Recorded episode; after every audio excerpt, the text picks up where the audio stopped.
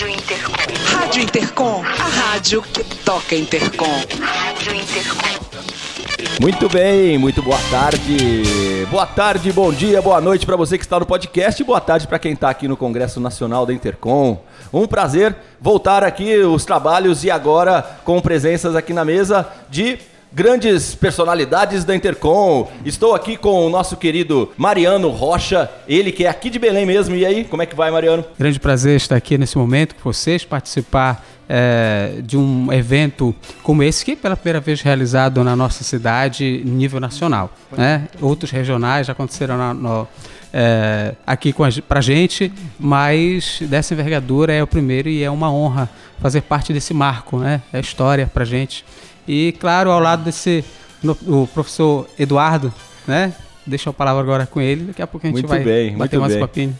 Professor, grande professor Eduardo Medici está aqui com a gente. Muito boa tarde, professor, como vai? Boa tarde, Ricardo. Boa tarde, José Mariano. Boa tarde, ouvinte da Rádio Intercom. Ah, um prazer recebê-lo aqui. O professor participou de algumas mesas. E, professor, fala pra gente um pouco sobre o Intercom 2019 e as mesas que o senhor eh, participou aqui para os nossos ouvintes. Bem, ah, em primeiro lugar, a gente tem que dar parabéns né, para a organização local pela qualidade desse congresso. Né? Ah, eu, eu sempre lembro de um colega que eu tenho lá em Florianópolis, né, que é o professor Samuel Pantoja Lima, que também foi meu aluno, foi meu orientando, hoje é meu colega, né, que é uma pessoa de uma gentileza excepcional. Né? Esses dias eu até ah, pedi desculpa para ele, porque eu não consigo responder as mensagens que ele me manda pelo WhatsApp da mesma maneira que ele me escreve. Porque cada vez que ele vai mandar uma mensagem, ele diz duas, três frases extremamente gentis para depois dizer o que ele quer dizer, né? E eu sou muito seco, muito gaúcho, né?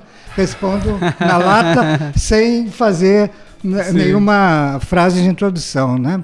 E agora eu cheguei aqui, pela primeira vez estou em Belém, né? E aí descobri né, de onde vem essa gentileza, né? Porque o Samuel também é do Pará. né? Obrigado, né? Em nome dos paraenses, em nome do nosso povo aqui, obrigado. Muito bom, muito bom. E realmente, todos nós, inclusive, falamos, né? É, a forma com que todos nós fomos recebidos aqui, a gentileza e o carinho é, e esse lado acolhedor de Belém, realmente está surpreendendo a todos. Muito bom, muito bom isso. É o, é, o, é o clima que influencia na genética. É, Quente. É, é quente, Muito quente, calor, quente, muito quente. calor.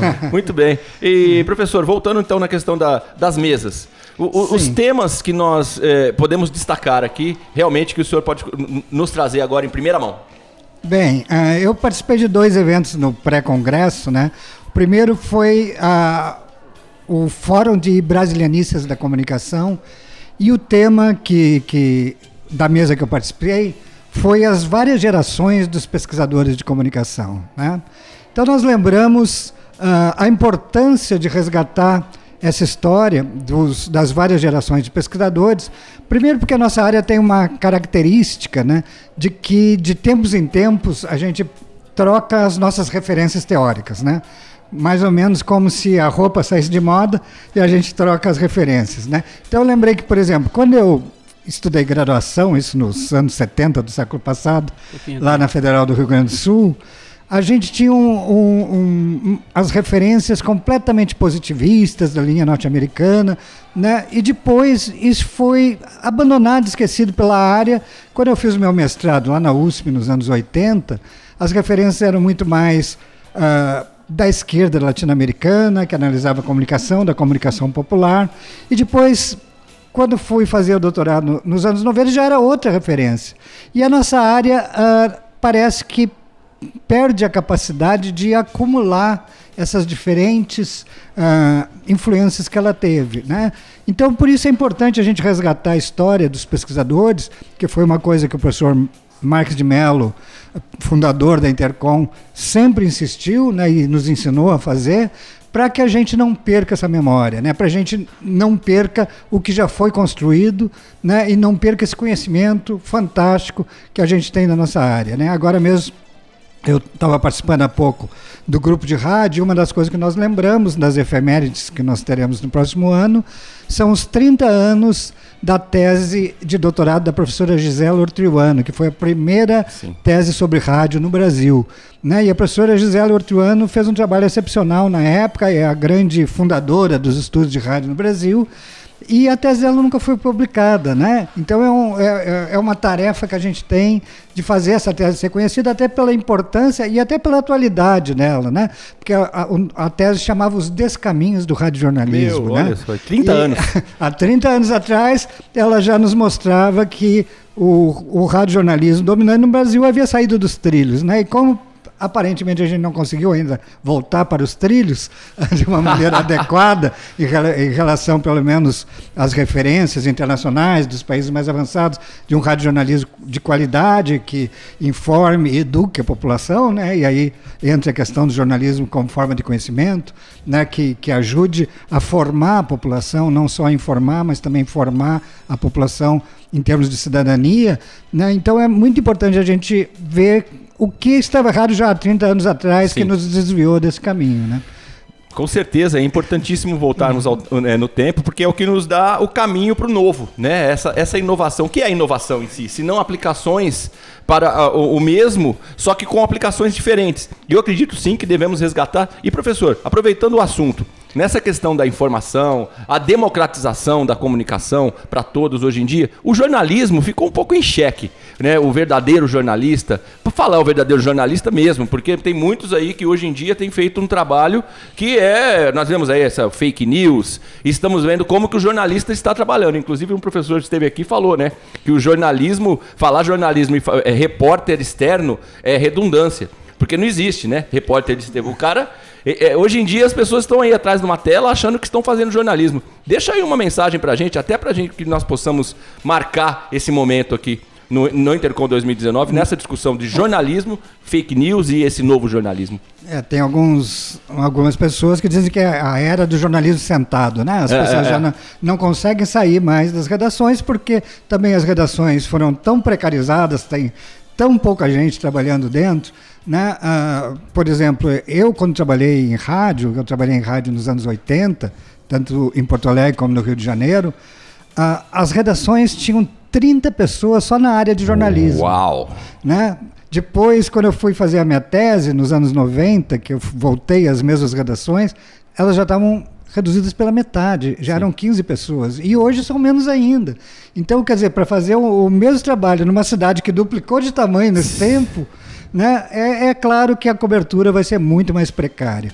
E isso abre caminho para que ah, outras fontes de informação, né, que não têm o preparo, ah, que não têm o cuidado, que não têm as metodologias que o bom jornalismo deve ter, né, ocupem esse espaço que o jornalismo está perdendo, em parte por uma crise do modelo de negócio das empresas de comunicação, em parte por responsabilidade delas mesmas, que aparentemente não souberam defender o campo, né, como deveriam, né, acaba que isso abre ah, espaço tanto para que ah, as fontes de informação né, mandem informações prontas que o jornalismo não tem nem condições de conferir mais, né, tanto quanto que surjam informações sem nenhuma base a partir da internet e que acabem muitas vezes sendo reproduzidas pelo rádio. Eu tenho acompanhado isso. Sim, né? sim, sim.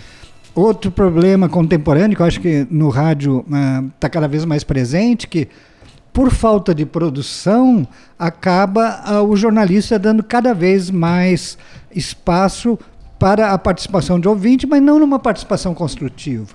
Né? Muitas vezes ah, o ouvinte entra simplesmente para expressar os seus preconceitos. Sim, sim. E isso é colocado sem nenhum ah, resposta por parte do profissional de rádio. Simplesmente ele diz: Ah, muito bem, seu João, o senhor odeia não sei o quê. Ah, Muito- com que, sem, sem uma base específica. Exatamente, Um né? E o papel do contexto. jornalista, o papel do diálogo na comunicação, né? E é, o professor Paulo Freire já Sim. nos ensinou o que é diálogo e para que serve o diálogo, né? O diálogo é para construir conhecimento. Quer dizer, o jornalista, nesse caso, deveria dizer, não, senhor, o senhor está enganado, o senhor tem que considerar tal situação. Né? Não pode simplesmente reproduzir o que as pessoas pensam, que muitas vezes são levadas, motivadas pela emoção política, né, a, a- a fazer considerações absolutamente descabidas sobre a realidade e a rádio reproduzir isso como se isso fosse parte do jornalismo. É, essa é a crise da democracia, da, né, da, do- do- da comunicação. Né? Justamente, no fato. Exatamente, né? E É incrível. Não, e, e- assim, se ainda é uma participação. No caso, eu acho que as novas tecnologias, elas vêm sim a nos auxiliar. Só que elas Claro. estão sendo, eh, de certa forma, utilizadas, estão aquém daquilo que, que elas devem né, trabalhar. Se você pega hoje, se for pegar a interação para auxiliar, a, a- a notícia, que nem o São Paulo, a notícia do trânsito. Você pega lá a Sul América, a participação fala: olha, tá com um problema aqui num- numa via X. Aí o ouvinte, ele é o repórter. Sim, sim. Nesse ponto é importante. É, né? mas eu acredito também que a, a, a grande problemática disso está na, na formação e enculturação eh, das responsabilidades que cada um tem no uso também das tecnologias. Justamente. Porque antes, eh, hoje o que a gente chama de tecnologia hoje não é o que se chamava antes, na época, nos anos 80, quando Claro. o professor começou a atuar. Então, eh, a cada vez que surge uma tecnologia que nós eh, chamamos, num momento como esse, de nova, as responsabilidades também, elas, el- elas vêm, né? E, e as pessoas devem estar preparadas para isso. E ah, momentos como esse, como esse, esse congresso, ou até mesmo os frutos acadêmicos, como eu falei antes de nós entrarmos, né? É, é, elas devem preparar muito bem essas pessoas para que elas estejam preparadas para usar esses meios de forma consciente né? e, e que vá na contramão do que hoje a gente até falou agora há pouco também aqui, né? as fake news, né? o uso com responsabilidade, os repórteres, os falsos jornalistas, sim. né? Com então é, isso aí não- a gente não pode a gente não pode fugir é uma realidade existia antes, né? Tanto que é, esse- essa essa novidade entre aspas de políticos serem eleitos é, com base nas fake news, né? Usaram como armas isto, isso não é coisa nova. Né? O termo pode ser, até ser novo para nós aqui, mas é, não, é, não é uma novidade. Então, o uso com responsabilidade dessas tecnologias, sejam elas antigas ou novas, isso vem também de uma formação de base né? E, e o, o meio acadêmico ele tem essa responsabilidade de contribuir é, é, é, profundamente para essa formação, essa transformação social é, e, e, é claro uma, uma, uma consciência política também né, para que o cidadão ele tenha, te- tenha consciência do que ele pode, do que ele não pode, é, como ponderar do que é certo, do que é errado. E eu não estou falando aqui de religião, né? Certo, eu estou falando de sociedade mesmo, ser humano. Sem dúvida. É o ser Até- aproveitar e fazer uma pergunta né, para o Mariano. O, semana passada tive o prazer de participar da banca de professor titular do professor Giovando Ferreira, que é o presidente da Intercom. Sim. Né? E, e- e vendo o memorial de atividades da vida dele, ele começou a sua atividade na comunicação na Pastoral de Comunicação de Vitória. Olha que né? alegria. É, e aí eu pergunto, que trabalho vocês fazem aqui? A pastoral, da- a pastoral da comunicação em si é- ela é única. Na, a- a- existe na- na- nos seus mais diversos âmbitos. Vou falar de Brasil aqui, chamado de PASCOM, PAS Pastoral e com de comunicação, né? Pastoral da comunicação, que trata exclusivamente da comunicação a partir de dentro da igreja e com um, um alvo principal para dentro da igreja, aqueles que são atendidos pela comunicação dentro da igreja. Por isso, comunicação pastoral. Então, nós nos detemos de certas responsabilidades que, como falei também agora há pouco, elas vão na contramão disso que hoje está sendo proposto como algo normal. Fake news, a usar de forma inconsciente os meios de comunicação, isso eu falo de todos os veículos, né? Seja eles mais tradicionais, como rádio, TV, seja ele analógico ou digital, assim como também a, a- os novos meios, né? que são os digitais, os que são, são pela, pela rede mundial de computadores que é, é, dinamiza, expande de forma muito mais rápida as coisas e, se não for usado de forma consciente, causa um grande estrago à sociedade, como a gente tem presenciado hoje em dia. Então, a nossa responsabilidade, é, principalmente, é do cuidado com a vida é, a responsabilidade com a vida, uhum. comunicar a vida. Então não se pode dizer que se comunica a vida promovendo uma cultura de ódio, promovendo uma, uma, uma cultura onde é, se incita a, a, a guerra, o ódio ao outro, é, as brigas nas escolas, é, onde se, se promove a, a, a, discórdia entre o ser humano. Então, valorizar a vida é a nossa base no, no que nós chamamos de comunicação. E nós nos valemos de todos os recursos, todos os veículos possíveis de tecnologia, seja ela nova ou antiga, para favorecer essa, essa, esse cuidado né, e essa educação é, com as pessoas que são o nosso público, que são as pessoas que é, é, é, é, é, frequentam, participam, atuam na igreja. E, uh, na igreja católica. Na igreja né? católica, de modo particular, de, perdão, católica, verdade. De modo particular, de modo particular na, na, igreja católica. O que acontece também de forma similar na, claro. na igreja de, outra, de, outras confissões, mas não com este nome. Uhum. Né? Ou seja, há, há um, um, um, organismo que trata da, da comunicação. Na igreja católica, a pastoral da comunicação. Uhum. Não exclusivamente, até porque existem é, fundações, como a Fundação Nazaré de Comunicação, que é, tratam e detêm o cuidado exclusivo dos meios de comunicação na Igreja Particular de Belém e que formam rede com outras regiões também. Então nós temos a, a Fundação Nazaré de Comunicação, que tem a TV, a rádio, o jornal e o portal. É, então, é, posso até dizer. O cross-mídia. É, né? é, então, assim, tem todos os recursos possíveis disponíveis aqui na nossa região a, a serviço do que nós chamamos de evangelização através da, da dos meios de comunicação. Uhum. Então, o que nós fazemos é isso: é ir na contramão disto que desfavorece o valor da vida, o valor do ser humano. Né? Tentamos, e, e o máximo possível, favorecer a valorização do ser humano para que é, é haja bom. essa formação consciente muito também. Bom.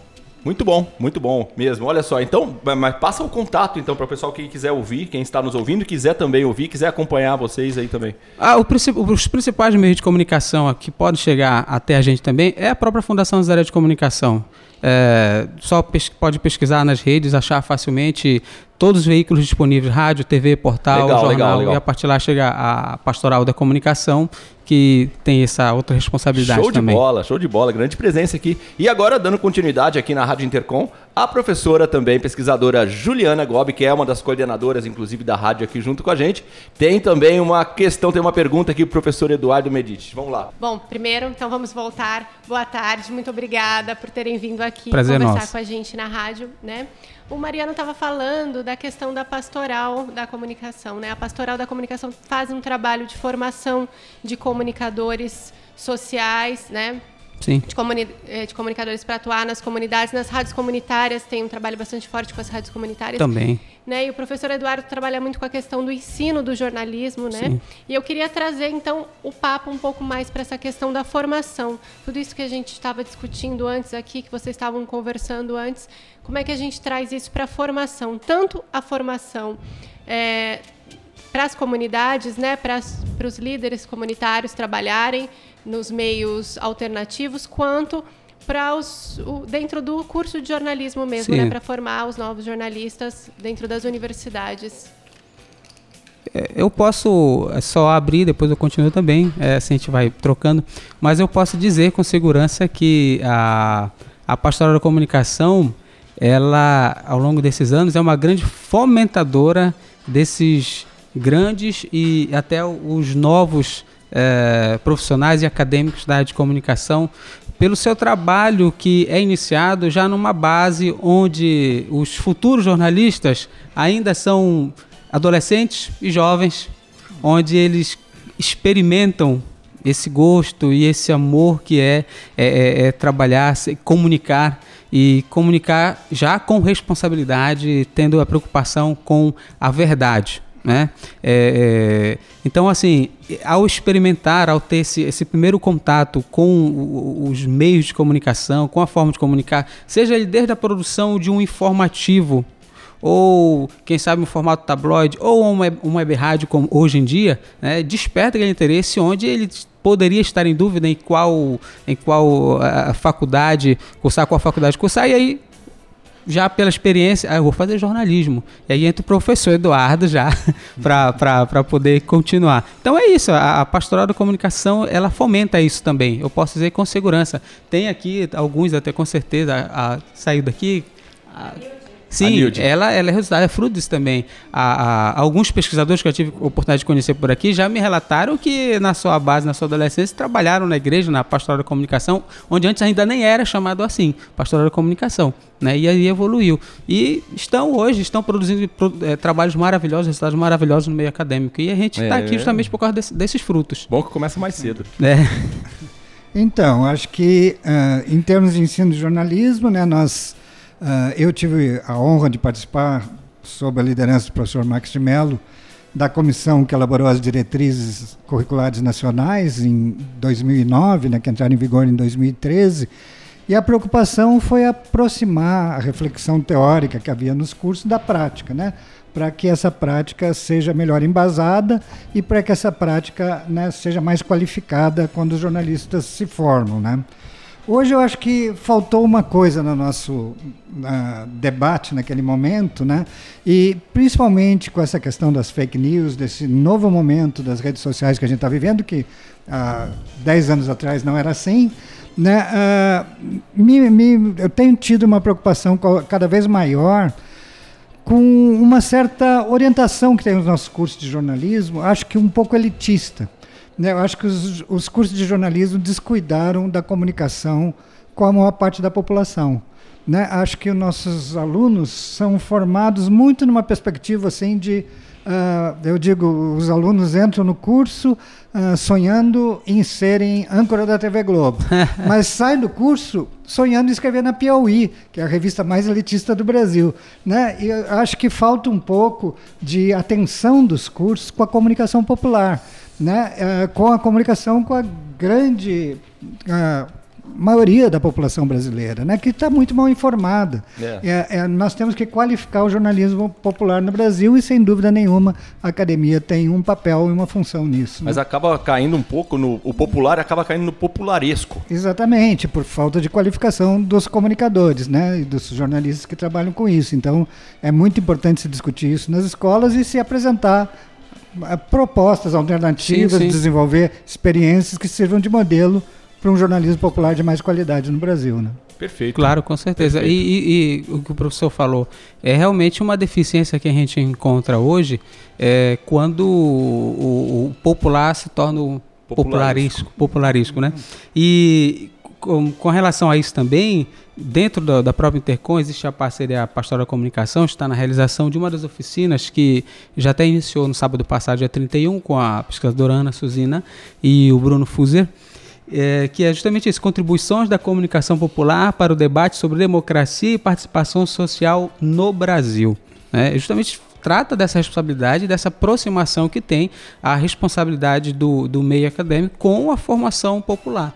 E a pastoral da comunicação, ela também ela, ela tem essa preocupação que é a da formação desses, desses comunicadores, novos comunicadores, ou aqueles que vão se tornar os acadêmicos né, no futuro, os pesquisadores ou os profissionais, é, que é a formação de base é, cursos livres, cursos é, que falam também sobre a ética na comunicação, aquilo que se trata na universidade de um modo mais profundo, a gente trata de um modo um pouco mais livre, um pouco superficial, mas não menos importante e, e não claro. menos uhum. é, é, é, é, que possa produzir bons resultados. Né? Então, é, é, isso que eu falo, que a oportunidade que os jovens, adolescentes, até adultos ou pessoas que nem são da área da comunicação antes de entrar na pastoral, antes de entrar na pastoral, como por exemplo, nós temos é, pessoas que são médicos, outros porteiros, outros copeiros, outros jornalistas acadêmicos, outros indecisos ainda, não sabem o que cursar, mas estão na pastoral comunicação por esta que sentem próximos, né? um chamado para serem comunicadores.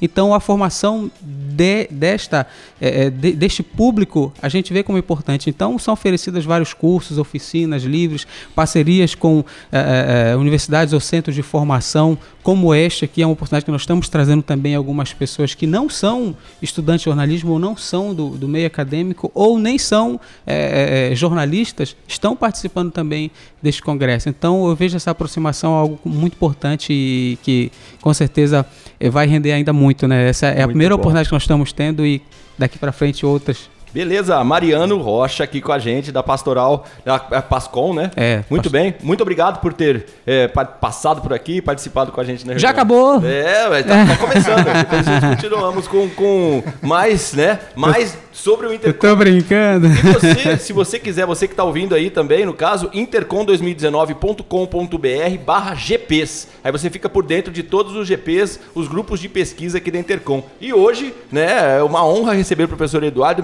Medici aqui também, que veio junto com o pessoal do grupo de rádio e mídia, né? Sim. Muito bom. Obrigado, professor Eduardo. Obrigado, Ricardo. Obrigado pelo espaço na Rádio Intercom e um abraço para todos os ouvintes dessa rádio. Eu quero agradecer em nome do coordenador diocesano, Padre Newton César Reis, que me otorgou essa responsabilidade de estar aqui e para mim uma honra de poder vir aqui com vocês, de poder estar nesse meio e ele estará aqui no sábado para fazer também a sua contribuição enquanto sacerdote e coordenador nível arquidiocesano e já deixo o abraço dele a todos vocês estendido a todo o pessoal bola. da Intercom. A esses mais de 300 é, é, voluntários profissionais trabalharam e, de modo especial, também a, a, a, a todas as pessoas responsáveis pela realização do evento.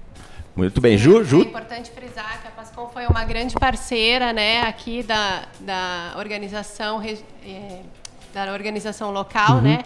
Foi uma grande parceira da UFPA, trabalhando inclusive é, na questão de receber as pessoas de fora, sim. né? Nos alojamentos. Sim, sim. A, a, eles é, possibilitaram esse espaço de recebimento dos alunos que estão vindo aqui para assistir o Intercom. Muito bom, show de bola.